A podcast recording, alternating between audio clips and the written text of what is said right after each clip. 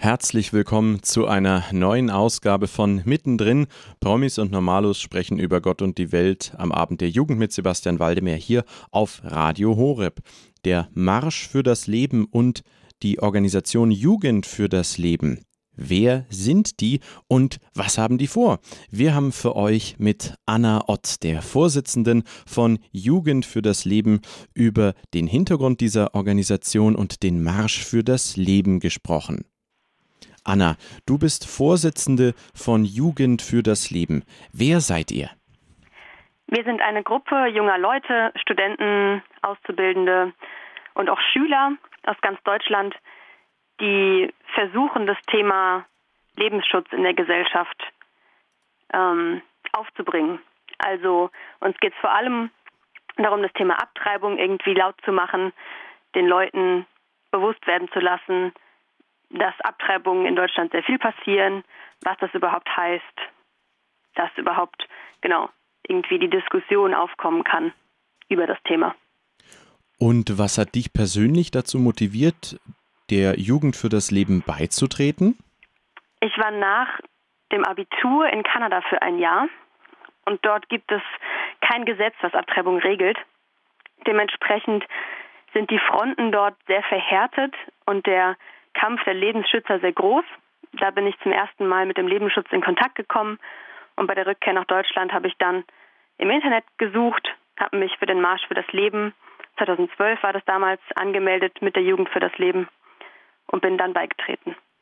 Du hast gerade Kanada angesprochen. Du hast dort ein Jahr verbracht, so eine Art äh, ja, Post-Abi-Phase. Genau. Und wie gestaltet sich dort das? Du hast gerade gesagt, die Fronten sind dort sehr verhärtet. Also es gibt Abtreibungsbefürworter und die äh, strikten Gegner. Wie hast du das erlebt? Weil wenn man jetzt ein Jahr im Ausland verbringt, dann jobbt man ja irgendwo oder man schaut sich die verschiedensten Attraktionen an. Kanada hat ja eine überwältigende Natur. Wie bist du damit in Kontakt gekommen? Ja, das ist eine gute Frage. Ich habe dort gearbeitet. Genau, das war ein Work-and-Travel-Jahr. Ähm, habe dann in der Stadt, wo ich die meiste Zeit verbracht habe, viel mit der Studentengemeinde ähm, gemacht. Und weil viele aus der Studentengemeinde im Lebensschutz aktiv waren, bin ich dann da auch mehr oder weniger reingerutscht, ähm, damit konfrontiert worden und habe dann auch bei Aktionen mitgemacht. Ganz interessant ist, im Gegensatz zu Deutschland, dass wenn man in Kanada auf der Straße Leute anspricht, jeder eine Meinung zum Thema Abtreibung hat. Man ist entweder pro-life oder pro-choice. Und dann ist es ganz interessant, mit den Leuten ins Gespräch zu kommen. Ganz anders als hier in Deutschland, wo die meisten erstmal gar keine Meinung zu dem Thema haben. Das ist ein interessanter Punkt. Das heißt, du hast schon Erfahrungen sammeln können bei Jugend für das Leben, wo du Leute in Deutschland auf der Straße angesprochen und gemerkt hast, äh, irgendwie ist es denen egal oder wie hast du das festgestellt? Genau, also viele antworten dann erstmal ja, ich weiß nicht. Es gibt ja Situationen, wo eine Abtreibung gerechtfertigt ist. Es ist irgendwie Entscheidung der Frau. Aber niemand ist da so sehr, sehr direkt in seiner Meinung. Wie ist denn die Situation in Deutschland? In welchem Alter lassen denn Frauen am häufigsten eine Abtreibung vornehmen?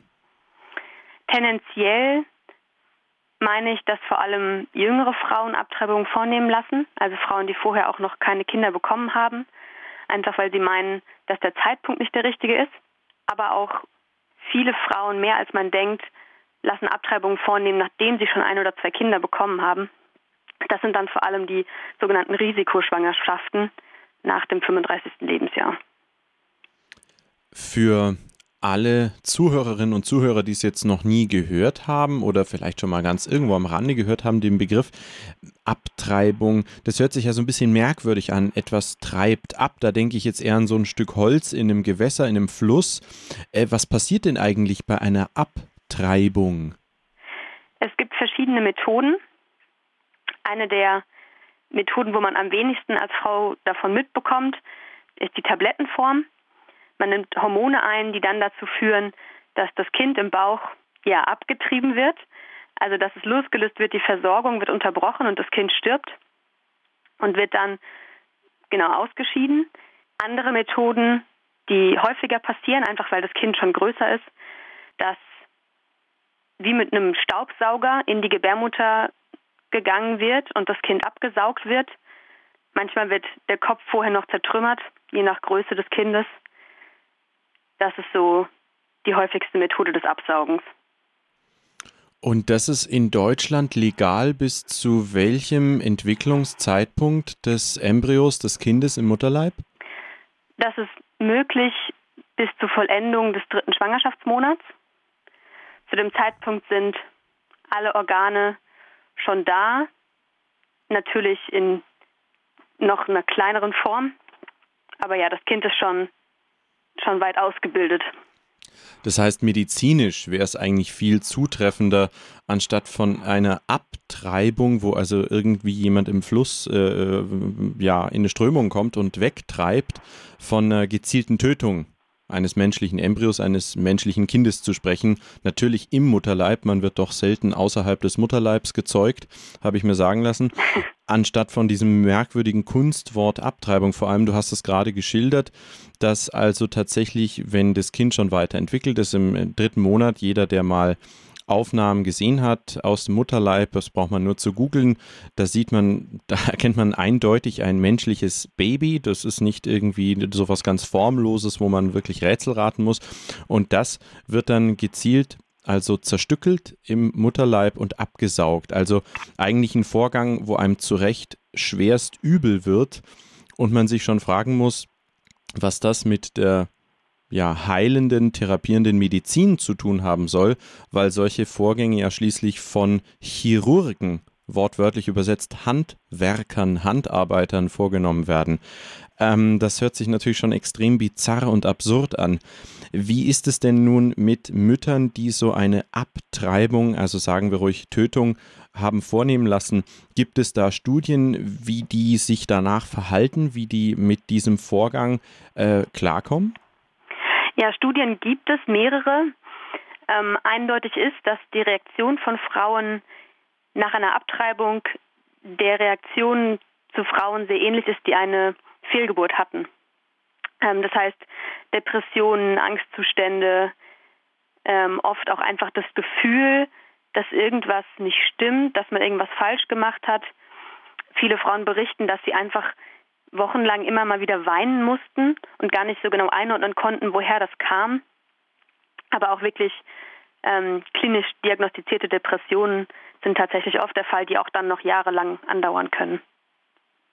Ja, das klingt tatsächlich sehr, sehr einleuchtend, auch wenn man sich vorstellt, dass ja mit der Verschmelzung von Sperma und Eizelle in der werdenden Mutter ein Leben entsteht in ihr, was sie versorgt von der ersten Sekunde an, was ja mit dem sie eine ganz innige Verbindung eingeht und dieses Leben ist dann auf einmal weg, ob bei einer Fehlgeburt oder bei einer gezielten äh, Tötung bzw. Abtreibung, eigentlich gar nicht verwunderlich, oder?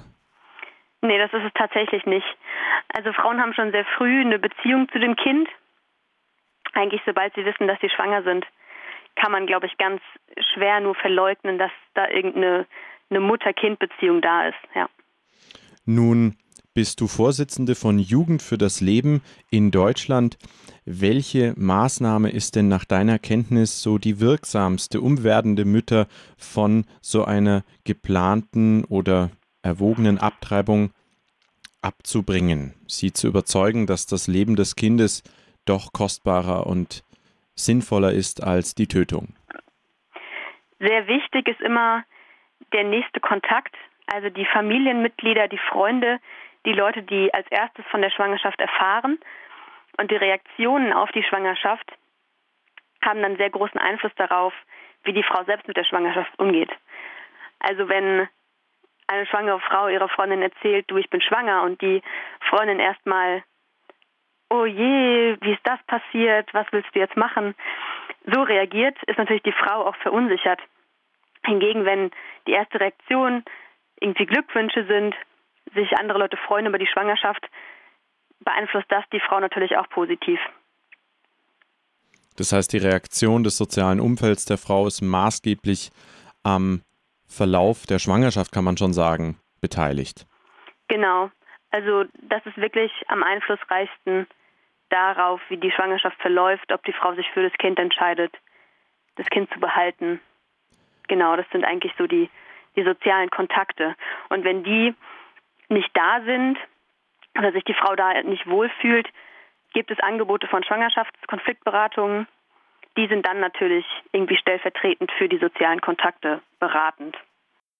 Ihr hört mittendrin Promis und Normalos sprechen über Gott und die Welt am Abend der Jugend mit Sebastian Waldemar auf Radio Horeb. Heute sprechen wir mit der Vorsitzenden der Jugend für das Leben, Anna Ott, über die Situation von betroffenen schwangeren Frauen in Deutschland, über den Umgang mit Abtreibung, was dahinter steht und was es mit der Jugend für das Leben und den Marsch für das Leben auf sich hat. Hier ist für euch Bibo Norman mit Everything I Hope You'd Be.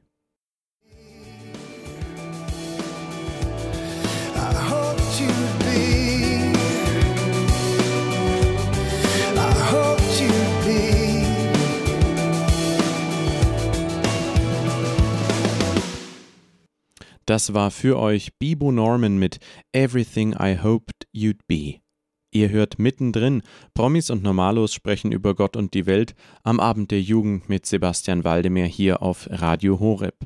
Heute sprechen wir für euch mit der Vorsitzenden von Jugend für das Leben, Anna Ott, über die Situation betroffener Schwangerer im Umgang mit Abtreibung, den Hintergründen der Abtreibung und was es mit dem Marsch für das Leben und der Jugend für das Leben auf sich hat. Weiterhin gute Unterhaltung. Wie viele Leute sind denn bei Jugend für das Leben in Deutschland aktiv? Das ist nicht ganz so eindeutig feststellbar. Wir sind bei unseren Aktionen so zwischen 50 und 100 Leuten. Jetzt zum Marsch für das Leben. Mitte September fahren wir mit einer Gruppe von ungefähr 60, 70 Leuten. Ähm, offiziell Mitglied bei uns ist man, wenn man Vereinsmitglied der Aktion Lebensrecht für alle ist. Wir sind sozusagen der Jugendverein der Aktion Lebensrecht für alle. Aber bei uns machen auch viele mit, die gar nicht in unserem Mutterverein sind, sondern sich einfach uns zugehörig fühlen und uns unterstützen wollen. Welche Alterszielgruppe habt ihr bei Jugend für das Leben? Ich sage jetzt mal 16 bis 30 oder wer kann da mitmachen? Also nach unten hin gibt es da eigentlich keine Grenze. Unsere Obergrenze sind so die 35. Genau, wir haben auch Schüler dabei, die sind noch so 14, aber die meisten sind so Mitte 20, dann hast, bis 35, genau. Du hast den Marsch für das Leben eben gerade angesprochen, Mitte September. Was ist da der Hintergrund? Was wird da gemacht? Wer marschiert da wann, wohin, weshalb? Der Marsch für das Leben findet statt am 17. September in Berlin und wird organisiert von allen deutschen Lebensrechtsorganisationen ähm, unter dem Dachverband, den alle genau haben. Bundesverband Lebensrecht heißt der. Da versammeln sich mehrere tausend Menschen, zuerst vor dem Reichstagsgebäude zu einer, einer Kundgebung und dann zu einem Marsch durch Berlin, um eben auf das Thema Lebensschutz aufmerksam zu machen, um darauf aufmerksam zu machen, dass Abtreibungen stattfinden, äh, dass jedes Leben das Recht hat zu leben, dass jeder Mensch lebenswert ist, um einfach darauf aufmerksam zu machen in der Gesellschaft.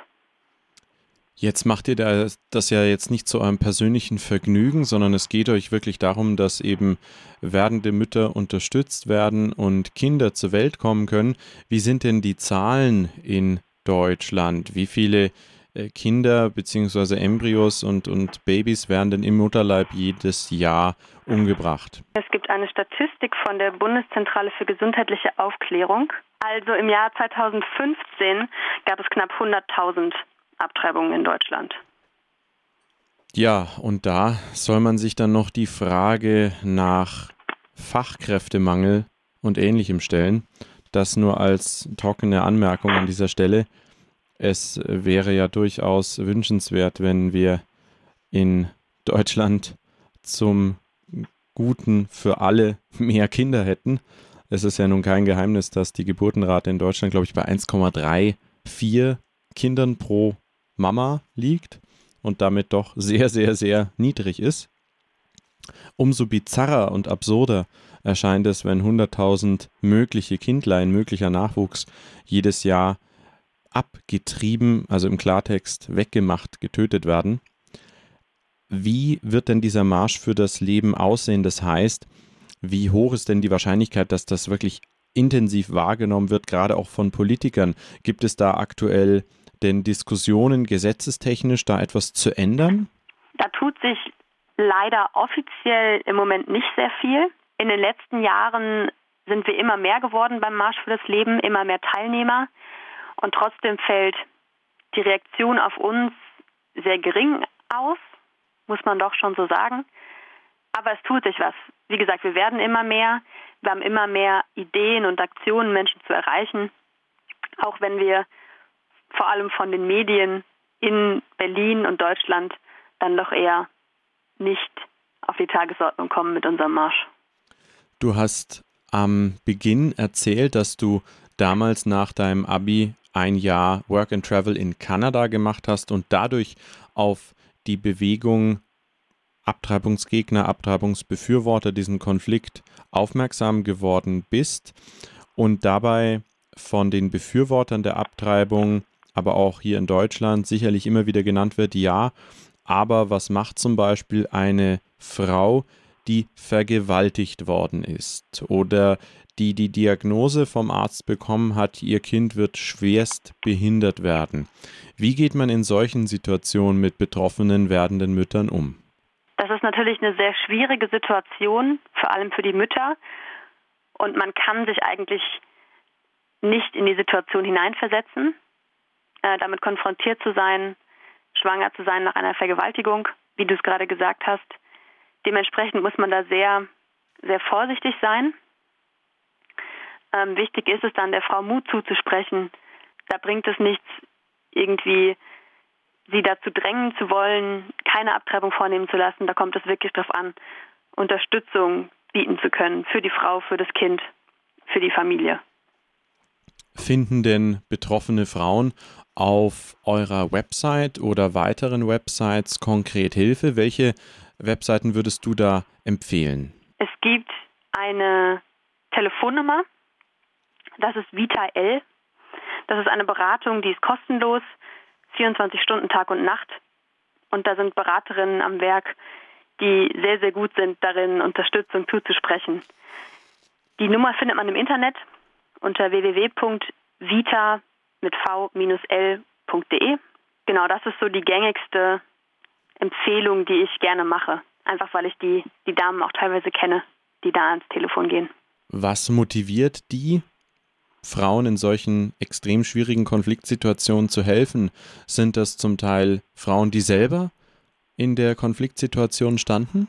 Ja, teilweise. Vor allem aber Frauen, die ganz schlecht ertragen können, wie wenig Hilfe es für Schwangere gibt. Also wie wenig Anlaufstellen tatsächlich da sind, die Frauen Mut zu sprechen, die sie unterstützen und ihnen Hoffnung schenken. Wenn man jetzt Mitte September bei eurem Marsch für das Leben mitmachen möchte, welche Möglichkeiten gibt es da? Wir von der Jugend für das Leben fahren von Freitag bis Sonntag nach Berlin. Wir fahren mit einem Bus von München über Nürnberg und einem Bus von Köln über Essen am Freitagnachmittag los und sind dann am Samstag bei dem Marsch mit dabei, haben vorher und nachher noch ein bisschen internes Programm.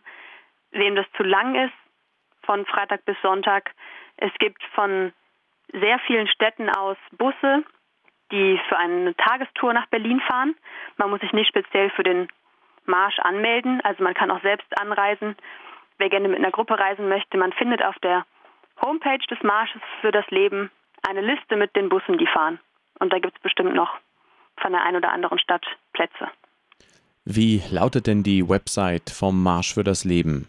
Die Website für den Marsch für das Leben lautet www.marsch-für-das-leben.de. Das war die heutige Ausgabe von Mittendrin Promis und Normalos sprechen über Gott und die Welt am Abend der Jugend mit Sebastian Waldemar hier auf Radio Horeb.